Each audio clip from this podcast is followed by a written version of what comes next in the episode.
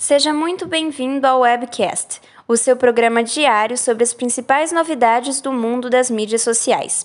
Nossas apresentadoras Raquel, Lívia, Maria, Marcele e Helena, a partir de agora, irão te acompanhar nesse giro de informações, que hoje será voltado para a ética nas redes e como devemos nos portar online. Antes de tudo, é importante lembrar que nas redes sociais acreditamos que é possível nos expressarmos livremente, usando a democrática liberdade de expressão.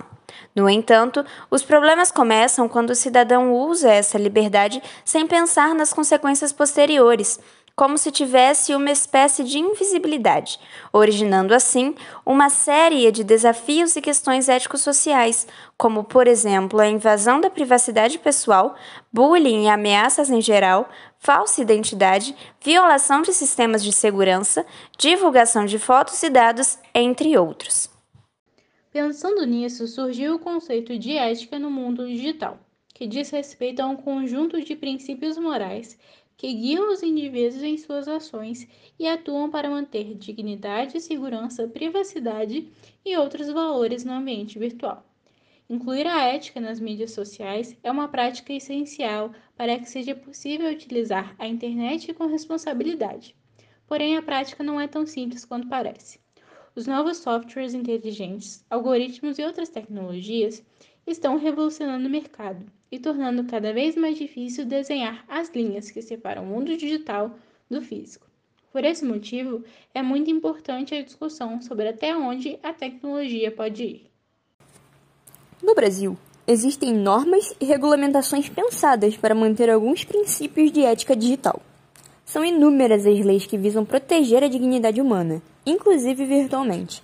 E um belo exemplo é o Marco Civil da Internet, Lei 12.965 de 2014, que garante o sigilo de dados pessoais, a privacidade de mensagens, as responsabilidades sobre o conteúdo e a neutralidade da rede. Além disso, outra norma que merece destaque é a Lei Carolina Dickmann, responsável por gerar mais privacidade para os usuários das redes e evitar que suas informações pessoais sejam violadas por terceiros. É importante lembrar que tal lei foi promulgada a partir da atriz Carolina ter seu computador pessoal invadido e 36 imagens íntimas divulgadas por um grupo de hackers.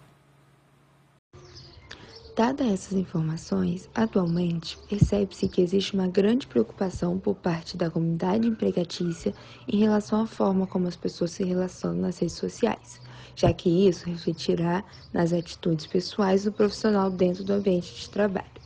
Logo, estar atento ao comportamento no ambiente online é fundamental para construir uma imagem positiva e conquistar a confiança dos recrutadores. Por isso, vamos lhe dar algumas dicas de como se portar corretamente no meio virtual. Primeiramente, cuidado com exposições desnecessárias. Evite falar mal de pessoas ou empresas. Crie a sua identidade online. Fale como falaria pessoalmente. Evite defender também causas polêmicas e, por fim, sempre use o bom senso. Nosso webcast hoje vai ficando por aqui. Esperamos que você tenha entendido que a palavra ética é muito mais do que um código de conduta ou regras a serem seguidas. A ética significa a nossa liberdade, mas não uma liberdade comum, como falar ou agir em um determinado momento, e sim uma liberdade de reflexão. Muito obrigado pela atenção. Até amanhã e lembre-se: não existe anonimato na internet. Você é monitorado o tempo todo em todas as suas ações.